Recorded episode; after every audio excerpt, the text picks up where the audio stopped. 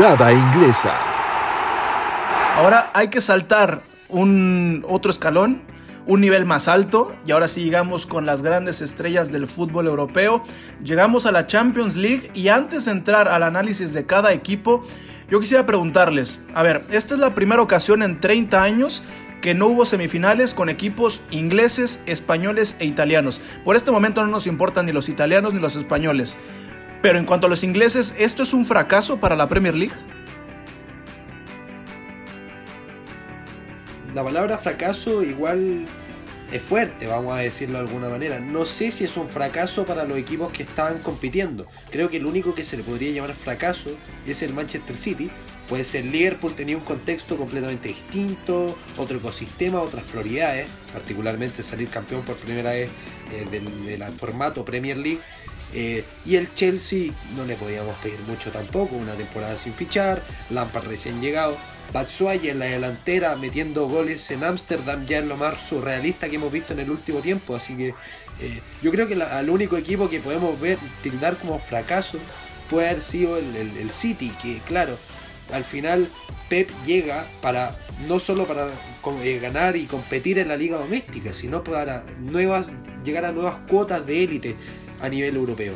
Y yo como chileno sé que el tema de Manuel Pellegrini no es tan bien visto, es un técnico respetado, pero Manuel Pellegrini es el único que dejó en semifinales al Manchester City, si uno lo recuerda. En todas las temporadas que ha llegado Guardiola, cuartos como máximo y de ahí contra en el Madrid. Claro, contra el Madrid, gol de Bale, si no me equivoco, 1-0. Todavía Joe en el arco. Uy, Joe que llegó al Tottenham, ese otro tema. Pero yo creo que lo único que podíamos tildar de, de fracaso es al City por también por el rival. El Lyon un equipo competitivo, pero en temas de élite no es un equipo de élite, el City. Entonces creo que solo el Manchester City lo podríamos tildar de fracaso y los equipos ingleses quizá las circunstancias no fueron las favorables para, para la Premier League en esta temporada. A ver, ya tocamos, ya dimos paso al, tema Manchester City. A ver, e, esto pone en duda nuevamente el, el proyecto de Guardiola porque ya en su momento Joseph dijo que para él no era fracaso no llegar a la final de la Champions League. Según él también en algún momento dijo que no lo habían llevado para eso. A ver, ¿cómo entender lo de Guardiola hasta el momento después de algunos años en el City? Lo, de Guardiola en Champions, o más bien lo del City en Champions, siempre que no pase, no, no lleguen a cuartos o, que no tengan una actuación espectacular, para mí es fracaso. Porque precisamente el City está construyendo un equipo y se está renovando cada año para llegar a, ganar la Champions.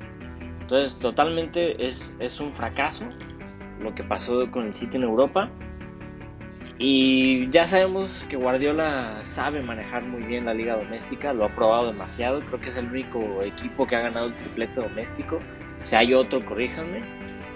Pero ya no es suficiente, ya no es suficiente para el City quedarse con las copas locales. Ya el City tiene que buscar eh, estar ganando en Europa para ser considerado un grande dentro del fútbol europeo.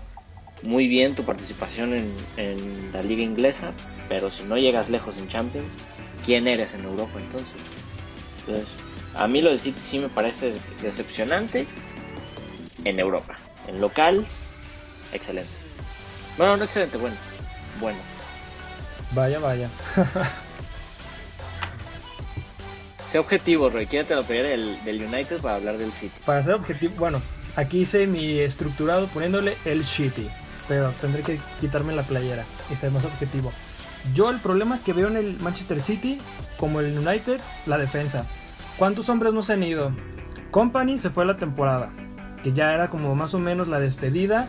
Luego tienes hombres atrás como Stones, Otamendi, hombres que tal vez dices, wow, qué envergadura en la defensa y terminas teniendo a Fernandinho como un central.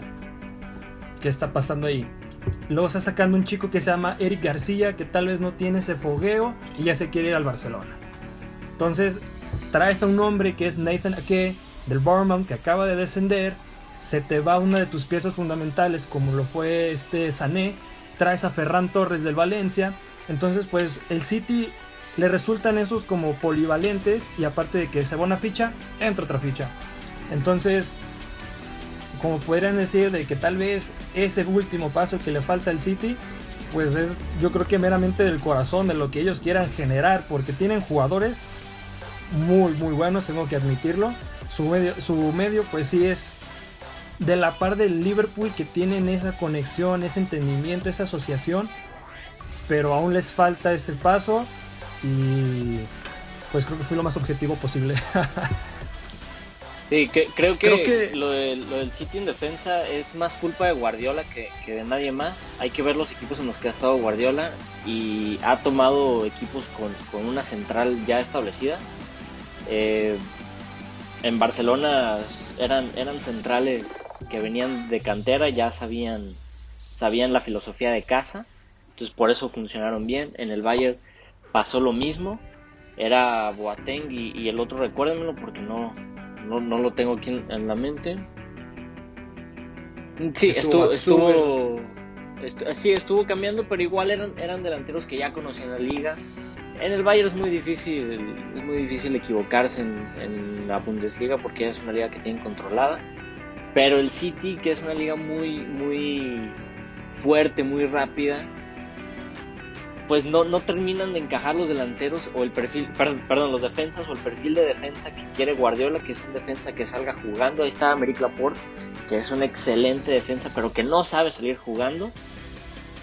Y, y, el City no encuentra a alguien, un defensa que, que sepa seguir jugando. Y eso es culpa de Guardiola, porque Guardiola no ha entendido que debe adaptarse a lo que, a lo que tiene en lugar de dejar buscando, y es en lugar de seguir buscando. Y es por eso que ya no estás y que ya no estás en España. O sea, en España te daba la posibilidad de, de, salir tocando. Estás jugando en Inglaterra. En Inglaterra no tienes esas posibilidades de hilar dos, tres pases en la zona baja porque ya tienes a tres, cuatro delanteros apretándote en la salida. Sí, yo creo que lo del Manchester City yo encuentro similitudes con lo que pasa con el Arsenal, sobre todo en la defensa, con este modelo de fichar a las grandes joyas de algunas canteras. A ver, si el City paga 80, 90 millones por jugadores en la defensa, pues ya mejor ve por jugadores consolidados, ¿no? Mejor voltea a ver a los equipos que tienes en la Premier League y pues suena feo, pero quítales a sus defensas, ¿no? Hoy estamos viendo cómo en el Leicester eh, está emergiendo Suyunsu, el central, el, central turco. ¿Por qué no apuestas por él? Apuesta por jugadores que ya han dado resultados en la Premier League, porque de media cancha para adelante lo del City es un trabuco. Tienen hoy por hoy a uno de los tres mejores jugadores del mundo, Kevin De Bruyne. Kevin De Bruyne es una bestia. Kevin, el mejor del mundo. Kevin De Bruyne era el soporte de este equipo y aún así el City peleó, yo sí, yo también concuerdo con ustedes en que fue un fracaso, sobre todo por cómo se dio. Si me dicen que, que en cuartos de final este, te ibas a enfrentar contra, contra el Barcelona, contra el Madrid, con el mismo Bayern de Múnich, está bien, te la compro, pero jugaste contra el Lyon y te eliminó el Lyon. Yo creo que por ahí es más el fracaso. Pero por el otro lado, el City se quedó sin Sergio Agüero. Sí, Sergio Agüero ya es un jugador viejo, ya es un jugador que pudiera ir de, salida, pero es un gran líder y es un jugador que con los minutos que tiene en la cancha los aprovecha para hacer gol. Pero sí, creo que de medio campo para adelante lo del City es una cosa y de medio campo hacia atrás es otra. No que se tengan, Felipe, un, último apunte antes de pasar a otro equipo. Sí, yo hablando a nivel global de la plantilla, el City debe ser de las mejores del mundo. Creo que todos hemos tocado ese tema. Eh, pero yo creo que no puedes llegar a cuartos de final de una eliminatoria con Fernandinho de central.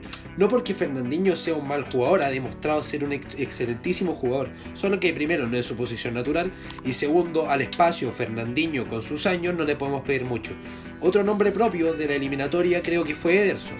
Ederson que claro es la cumbre, el cenit del portero que juega con los pies, tremendo, los mejores saques pero creo que tuvo bastante responsabilidad en los goles. Creo que le podemos pedir un poco más a Erson. Creo que es un arquero que sí, es un proyecto, o sea, que ya no es un proyecto, perdón, que es una realidad, un muy buen arquero, seguro, pero creo que en este tipo de eliminatorias hay algo ahí que está fallando. No sé si puede ser a nivel mental, eh, que esta, el arquero, por mucho que tenga que forjarse a nivel de, de juego de pie, juego aéreo, el arquero tiene que atajar y si el arquero en la eliminatoria de cuartos de final contra un equipo que te contraataca tan fuerte, no te ataca las tres llegadas más importantes, o sea, no te ataca las tres llegadas más importantes, estamos hablando de un problema. Y ya no es tan un solo problema, sino que se ha visto en otros episodios de Erson, que de repente cuando las papas queman, hay ciertos problemas particularmente en la toma de decisiones. Y que vuelve un caso como mencionaban de que no te gusta algo de Guardiola, lo suple, ahí está, tenía a Claudio Bravo como su arquero que lo trajo del Barcelona, no le gustó la temporada, puso a Willy Caballero y terminaron por Ederson. Entonces, también esa parte de la rotación de que no encuentra la asociación o el gusto, terminan pasando millones de jugadores, como lo vienen siendo tanto de las laterales. Ahí está el caso de, de Danilo. Se terminó haciendo un trabuco con, con la Juventus para tener a Joao Cancelo. Y, no, y Joao Cancelo pues tiene a un lado a Kai Walker, entonces no, no coincide ahí qué, qué está pasando. Y también está lo de Benjamin Mendy, que eh, yo, yo me imagino que ya ni siquiera la plantilla lo aguanta de tantos errores que, que ha tenido. Eh, totalmente lo, lo, del City tiene que, que, buscar Guardiola cambiar su forma de ver la defensa. No creo que tengan que hacer fichajes, los jugadores los tienen, pero Guardiola tiene que cambiar su, su mentalidad y su forma de ver el fútbol defensivamente. Eh, lo de Sané no lo van a extrañar, porque lleva mucho sin jugar Sané en el City. Sí, no ya no jugaba. Ya no jugaba. Ajá. Y ahora Ferran Torres, pues menos. Sí, sí. El, el, el, City tiene delanteros o, o, extremos para aventar para arriba. ¿no? Pues no, no creo que, que, vaya a afectar, pero sí tiene que, que, cambiar su forma de ver la defensa Guardiola. Eh, para mí esa es la clave, no tanto fichajes, sino cambiar la terquedad.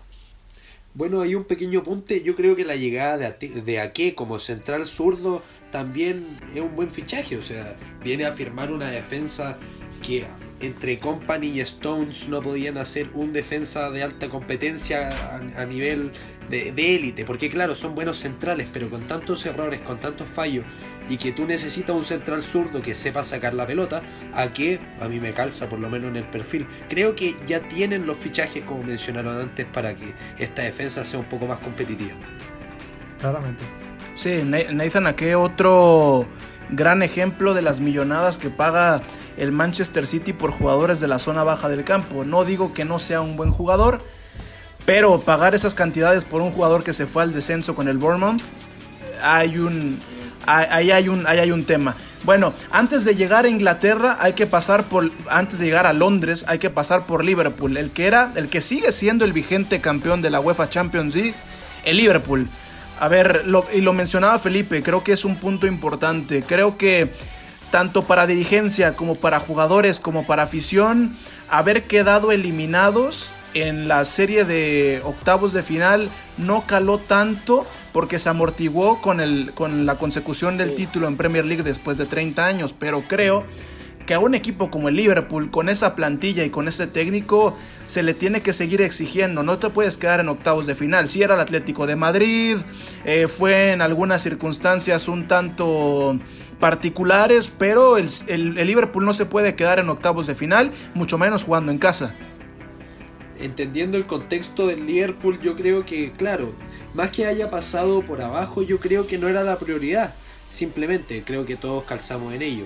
Eh, pero claro, para las próximas eliminatorias de Copa Europa, ya viendo zanjado este tema de, la, de ganar la Premier, sí le podemos pedir un poco más al Liverpool en competencia europea. También hay que conocer que era el Atlético Madrid en un sistema muy particular, un gol de Marcos Llorente que se le inventó ese puesto, eh, que es muy, un partido muy chol, del cholismo puro, un cholismo arraigado, exacerbado. Y claramente, Entonces, de que, claro. ay, perdón Felipe, perdón.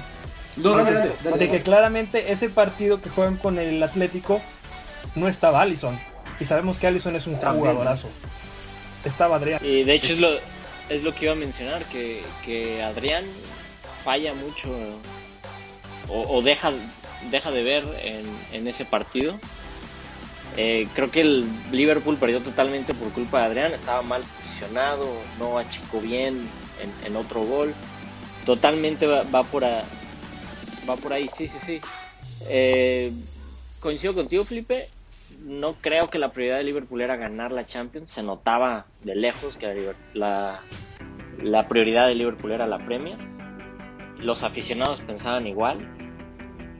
Entonces, en ese sentido, si yo fuera aficionado, no me sentiría mal.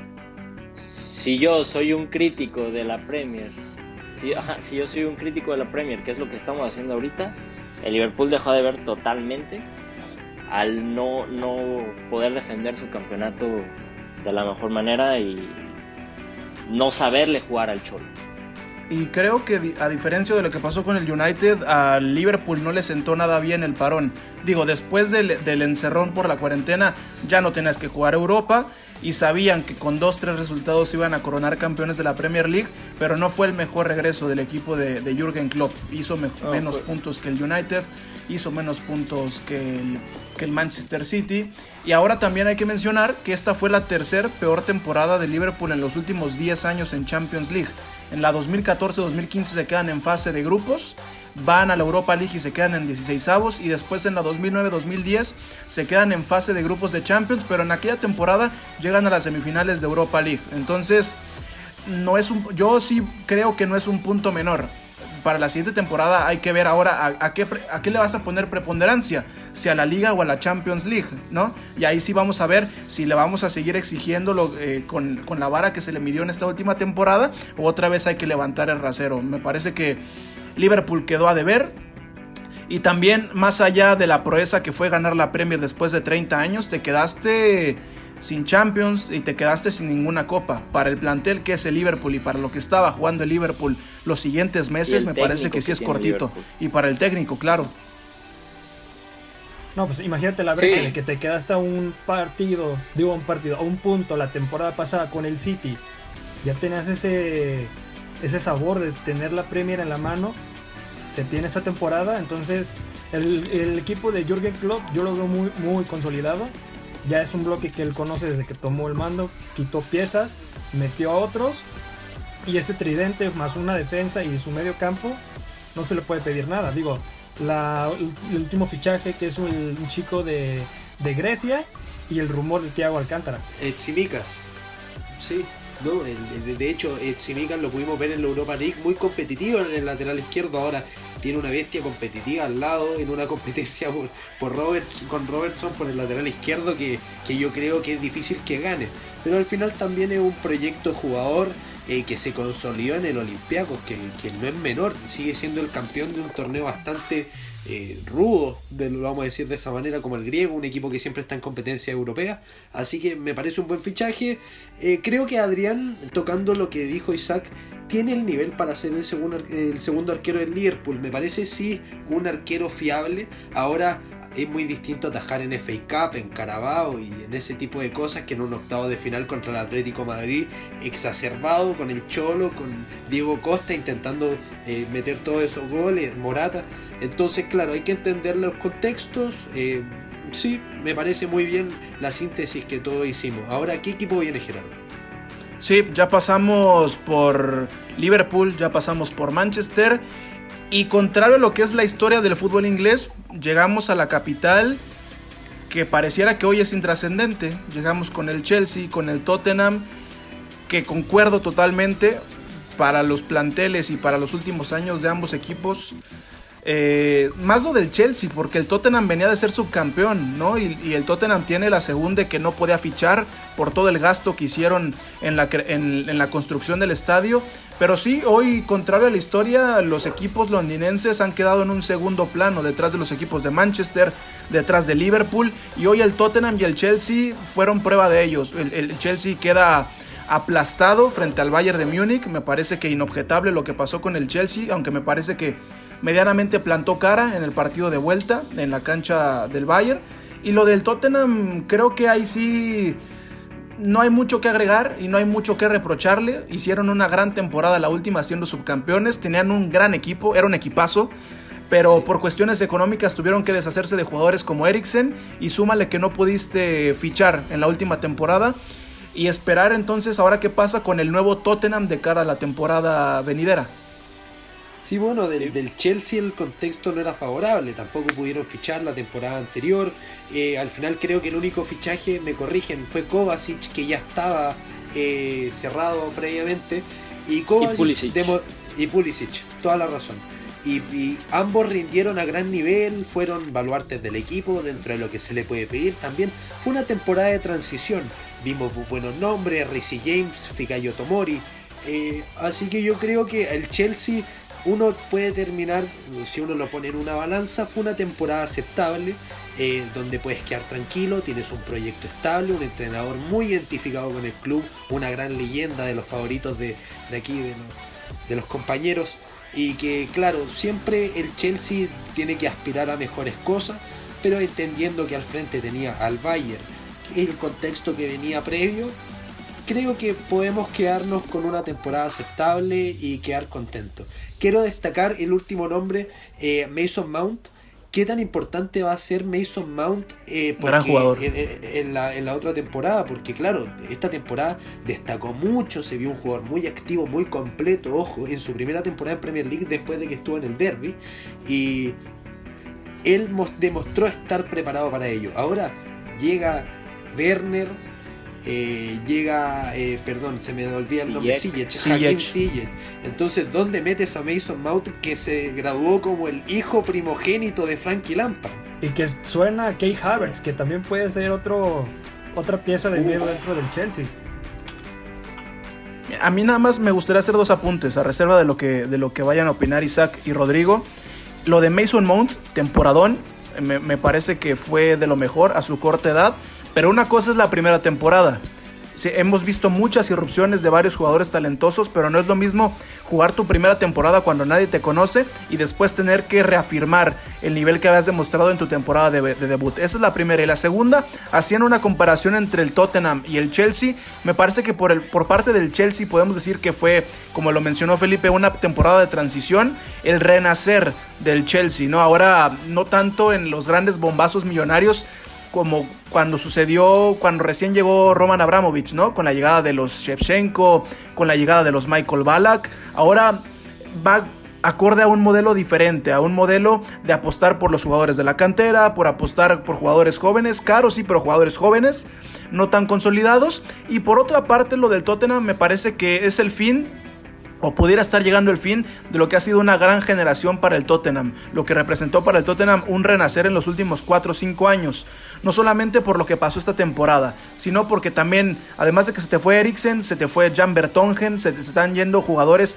que han sido muy importantes en los últimos años, y habrá que ver, además de Hugh Minson y de, y de, y de este Harry Kane, quién podrá tomar la batuta, porque creo que en ellos dos no se puede cimentar todo el peso del Tottenham.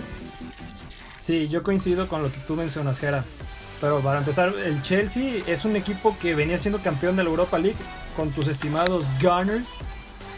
Llegan con un nuevo proyecto con Lampard, que estaba en el derby, no llegó a ascender porque tuvieron ese encuentro con el Aston Villa.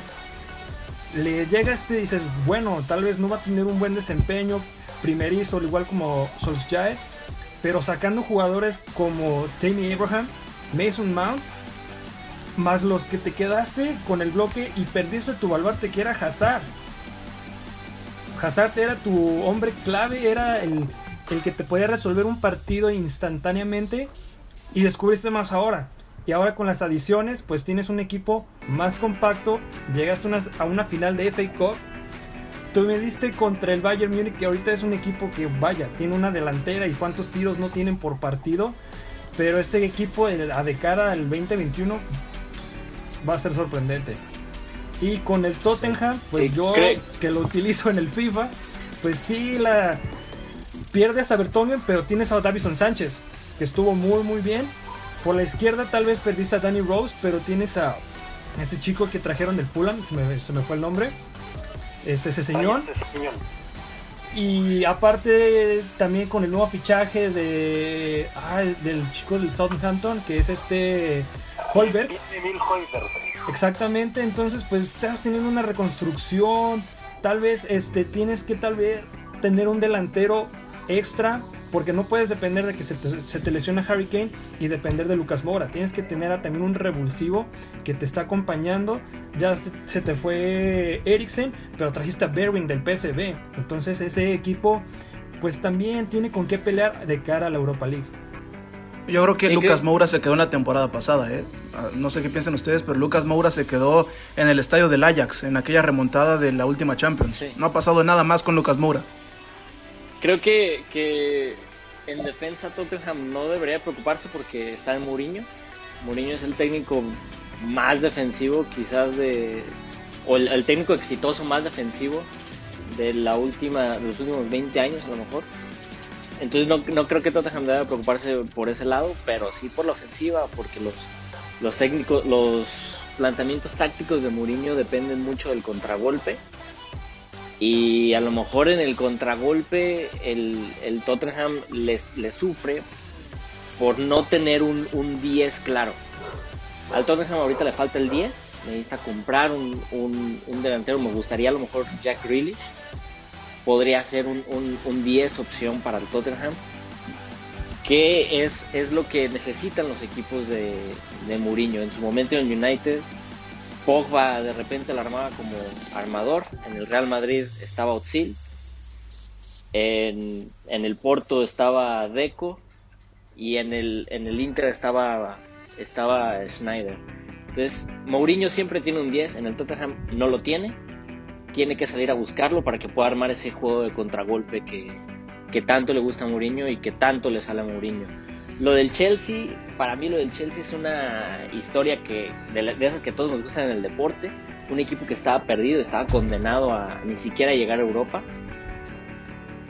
Empiezan a sacar jugadores de cantera. Esta generación dorada del Chelsea, de la cantera del Chelsea, que tanto se hablaba, que había ganado sabe cuántas Europa Youth League y que salieron prestados y que estaba el movimiento de jugadores, pero que siempre regresaban estos, estos jóvenes del Chelsea y que muchos decían, bueno, es que así es el Chelsea, tiene muchos jugadores y los presta y los termina vendiendo, pero ahora tenemos a Ruben Loftus-Cheek, tenemos a Rhys James, a Tomori, está Tammy Abraham, este. Se me olvida uno. ¿Quién? Ah, ah y, es que lo iba a decir al final. Y Mason Mount. Que no sé si sepan, pero Lampard ya ha dicho muchas veces que la forma en la que va a construir su, equipo es alrededor de Mason Mount. Hay un nombre interesante de esa UEFA Youth League. Yo me acuerdo que Christensen era tremendo, tremendo y de ahí ha, sido eclipsado. De hecho, yo creo que ahora la central del Chelsea depende en gran parte de lo que haga Antonio Rudiger, que es un central muy correcto, de gran nivel, que tiene salida, tiene sus fallos de vez en cuando, pero es regular y yo creo que es un buen central para la élite. Quizá otro central para el Chelsea que, tenga ese nivel podría eh, eh, estar bastante bien, ya que Fikayo Tomori al parecer se va al Rennes francés. Eh, tiene esa oferta bastante seductora el Rennes francés para seguir con su desarrollo. Entonces, quizá podría faltar ahí un central y nuevamente sale el nombre de Kalidou Koulibaly como uno de los favoritos para llegar a, Stanford Beach. Sí, sí, Kalidou Koulibaly yo creo que es, un central que cabe en cualquier equipo de la Premier. Es un central duro, es un, es un, central que entiende los movimientos de los, de los delanteros. Entonces cabería en cualquier equipo y, y totalmente sería la pieza que le hace falta al Chelsea en defensa. En medio campo hay que empezar a ver cómo vamos a sufrir a Kanté porque se está haciendo viejo y es un equipo que en medio campo depende mucho de Kanté. En la delantera con los fichajes que, acaban de hacer creo que ya tienen bastante. Y si construyen su proyecto con Mason Mount, me parece que es un, es un equipo que va, que va a punta grande Lampard es un muy buen técnico, nos lo, nos lo, mostró en esta temporada. Y veamos qué pasa con el Chelsea. A mí me ilusiona mucho este Chelsea de Lampard. Yo creo que el arquero también ahí, ¿o no? Sí, sí, es cierto. Qué, qué, bueno que lo mencionas. El, el defecto más grande del Chelsea, el lugar donde perdieron tantos puntos el Chelsea, fue con, con Kepa. Entonces también hay que ver cómo se mueve el Chelsea con, con los porteros. Pero con lo que pagó el Chelsea hace un par de años, Kepa no se va a ir. Dicen que sí, puede ser, pero ¿quién te va a ofrecer más de 30 millones por qué para ahora? Yo soy cualquier director deportivo de Europa y no pago más de 15. Y, si, es que si, es que hago la oferta, porque la verdad no, no me parece muy correcta. Yo creo que el Chelsea se podría reforzar con un buen arquero, quizá no tanto renombre, pero, pero que sea regular. Porque, por ejemplo, está Mike Mañana en el Lille, un arquero probado en la Liga que tiene alto nivel y que podría ser uno de los buenos fichajes. Eh, ¿Qué otro nombre en el arco les parece a ustedes que podría llegar al Chelsea para darle esa seguridad? Estuvo Dean Henderson, que ahora acaba de fichar con el United, para, para alegría de Rodrigo, que vuelve y firma un nuevo contrato. ¿Qué, qué arquero ven defendiendo la portería de Stanford Bridge, porque la sombra de Sech es muy grande, muy grande. Y también de Courtois, que estuvo antes La de... misma sombra de Courtois. Sí, Sí, que bien. fíjense cómo son las cosas.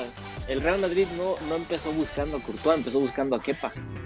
Y terminó comprando a Courtois porque no se les hizo Kepa y, el, y, y Kepa se fue a- al Chelsea. ¿Cómo son las cosas que hubiera pasado si Courtois se queda? Pero si me dices un portero para, para el Chelsea, yo creo que ya no Black. Jan Nana. Oblak o Onana, podrían ser los dos nombres. Onana.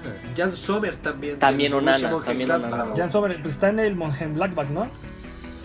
Sí, Sí. que- Sí. que tengo entendido que clasificó a competición europea al Mönchengladbach, así que no sé si es que estaría muy contento de irse, sobre todo con el bonito proyecto que tiene Marco Rossi.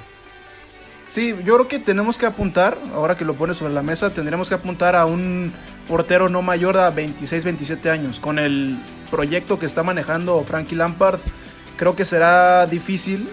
Claro que los, los aficionados del Chelsea quisieran un, un- portero ya probado, ¿no?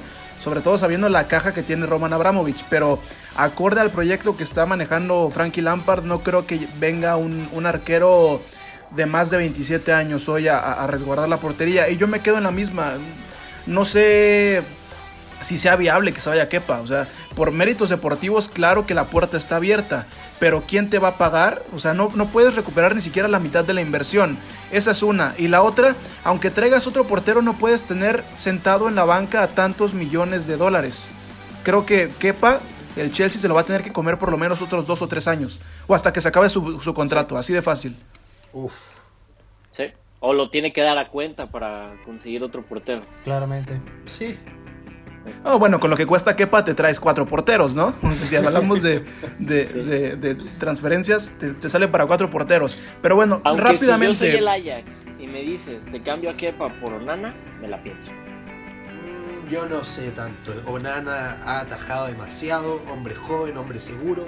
Y tiene un juego por alto increíble, increíble. Debe ser de los arqueros Sí. que más descuelga centro de toda la, de toda la élite europea. Entonces puede ser. Es, un buen Aunque sí ejercicio, tienes que pero dar dinero. es. Si, vas a cambiar a obvio. Kepa por Onana, tienes que dar dinero. Pues puede ser, porque para mí Onana cuesta más de 50 millones. Si Kepa cuesta 64, Onana cuesta más de 50.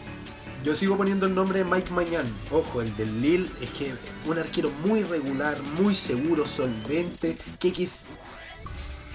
Sí, ¿no? Y además el tema es que no es un arquero tan volador, tan espectacular como lo era Kepa en el Athletic, pero un arquero solvente. ¿Y qué es lo que necesita el, el Chelsea ahora? ¿Buena atajada o arcos en cero? Muy buena pregunta. Ahora ponían el, el nombre de Jan Oblak, que insisto, por edad no sé, pero el, el- el Atlético de Madrid acaba de fichar otro portero. Entonces a lo mejor eso pudiera abrir la puerta para que Jan Oblak se vaya a otro equipo. Pero bueno, ya estamos hablando de otra liga, de otro país, de otro entorno. R- rápidamente, ¿quién es... ¿Quién llegó más lejos de lo que ustedes pensaban? ¿Quién fue la decepción? ¿Y quién fue el mejor equipo de la Premier League en esta última Champions League? Para mí quien llegó más lejos de lo que yo esperaba fue Chelsea. A pesar de su derrota en, en la Champions, Chelsea llegó más lejos de lo que esperaba. No, no lo pronosticaba para que pasara más de Europa. El equipo de excepción, totalmente el Arsenal. Y este el mejor en, en Champions, habías o el mejor en Europa en general, habías Eh, dicho. en Champions, en Champions. El mejor en Champions, pues el City fue el que quedó, pero es que en Champions no, pues no hay, no hay dónde verle. Yo creo que hay que darle ese mérito al Chelsea, de- debido a que Bueno. El, el Chelsea fue el equipo que sin ningún tipo de expectativa que podíamos tener, eh, llegó a ser un equipo bastante competitivo, hizo una buena segunda eliminatoria con el, con el Bayern, que es mucho decir. Eh, así que yo creo que el Chelsea nota positiva, Liverpool nota bastante digamos que puede quedar sin nota esta vez, porque la nota no era importante en, este, en, en esta. temporada exentamos? para el Liverpool. Claro, lo, lo exentamos. Y el, el City quedó como decepción. Me suena. Digo, y aparte que el Chelsea también tuvo un grupo difícil porque se midió contra el Valencia y contra el Ajax. El Ajax. Entonces ahí Sí. estuvo de vaivén, de que si me voy o no, y resultó ganando su grupo. Digo, perdón, lo ganó el Valencia. Entonces ahí queda mucho que ver de el, el manejo que hizo Frank Lampard Yo digo, de los tres equipos quedaron en octavos, el City fue el que tuvo más ventaja al superar la parte de los octavos de final, pero sí decepciona para los que son seguidores y para los que les gusta el fútbol de Pep. Y para mí sorprende mucho el Chelsea y de cara a la siguiente temporada.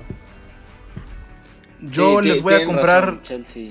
Yo les es voy a la- comprar la del Chelsea. Sí, yo les compro la del Chelsea. La de Liverpool para mí es la decepción, más allá de que haya ganado la liga o no. Y el que para mí se quedó a donde estaba presupuestado es el City. Por más que me digan que el City y sus millones y su equipo y Kevin De Bruyne que para mí es una joya, el Manchester City no pasa nada en Champions.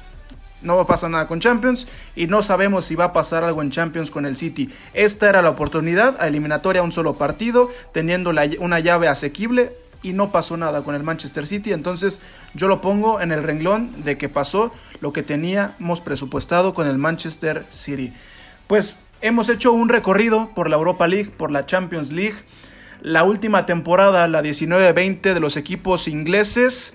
Una temporada, insisto, histórica, atípica, que sin duda alguna quedará en los libros de la historia como la, la temporada europea más irregular de, los últimos quizá o desde la instauración de los torneos continentales en el viejo continente. Simplemente una conclusión, ¿qué esperar de estos equipos?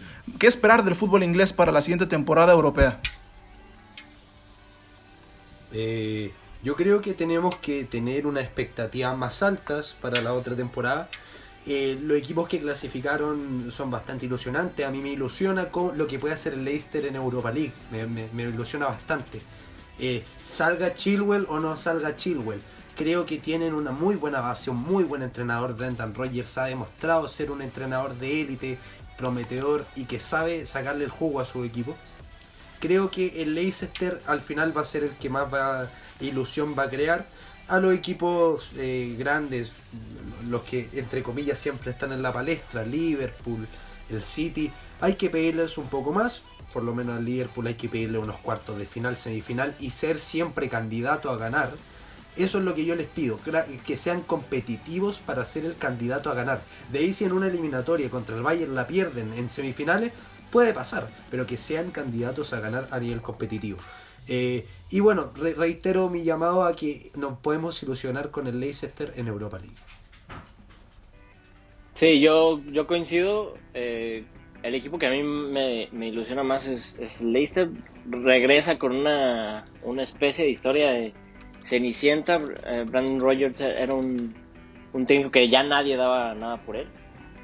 El Leicester apostó y creo que la apuesta le salió bastante reditable. Aunque regresaron mal del parón.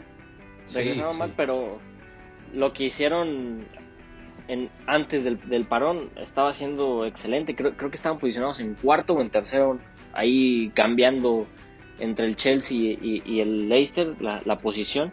Entonces me, me parece muy interesante lo que van a poder hacer en, en Europa. Yo desde ahorita apuesto a Leicester semifinalista. Uf. Y en Champions, eh, ya a mí me ilusiona el United. Sobre todo por Bruno Fernández, un jugador que me encanta. Me ilusiona el United. Espero ver a, a United en el lugar donde se merece, que es eh, compitiendo, compitiendo la, la Champions. Y sobre todo, espero que el, el United sea el caballo negro de este Champions. Uf. Yo, yo, yo voy a eso, United, caballo negro de Champions. Mm, me agrada, me agrada, caballo negro, como sorpresa. Pero yo creo y coincido con ustedes dentro del plano de Leicester, que digo, Leicester tuvo una temporada muy, muy hacia abajo, estando en tercer lugar, quedando ahora en quinto lugar. Digo, ese partido yo lo gocé completamente, hasta go- go- el gol de Lingard me, me supo a gloria. Pero me gusta cómo tiene este equipo Brendan Rodgers, tiene grandes jugadores. Sería una lástima que se fuera Chilwell, pero dentro de tiene una saga completa con Son Junku y con el poderosísimo. Ay, se me fue el nombre, es chico que estaba en el United, Johnny Evans, claramente. Johnny Evans. Tienes a, No, Johnny- Segundo, segundo aire de Johnny Evans, ¿eh? Segundo aire de Johnny Evans. Sí, tremendo el segundo aire. Sí. Sí, yo Igual Bueno, ojo yo- al Tottenham. Ojo al Tottenham porque Mourinho sabe jugar muy bien en Europa. en, competiciones europeas en general. Entonces, ojo también al Tottenham lo que puede llegar a ser. Pudiera ser, tiene un equipo muy bueno. Yo coincido con ustedes en, en Europa League. Si al Leicester no lo tocan tanto, si no le quitan uno o dos jugadores, me parece que puede competir de buena manera. Creo que es un caso parecido a lo que pasó con el Wolverhampton. Y si los comparamos, creo que el Leicester City sí tiene una profundidad de plantel para llegar más alto tiene un techo mucho mejor, mucho más alto, mucho más prolongado. El Arsenal creo que va a sufrir, creo que al Arsenal fue mucho premio haber ganado la FA Cup. Si Arsenal no se refuerza, llegó William, pero sigue siendo un equipo que no tiene un plantel muy redondeado. El Tottenham el Tottenham es una incógnita. El Tottenham va, a ser una incógnita. Y en la Champions League yo, yo apuesto todas mis fichas. Ya sea al Liverpool o a este nuevo o a este nuevo Chelsea. Coincido, digo, realmente puede ser nuevamente como en esta en ese formato que se dio al United y al Wolverhampton. Podemos ver al Leicester y al Tottenham compitiendo. Digo, si está el Sevilla ya creo que ya perdieron, claramente.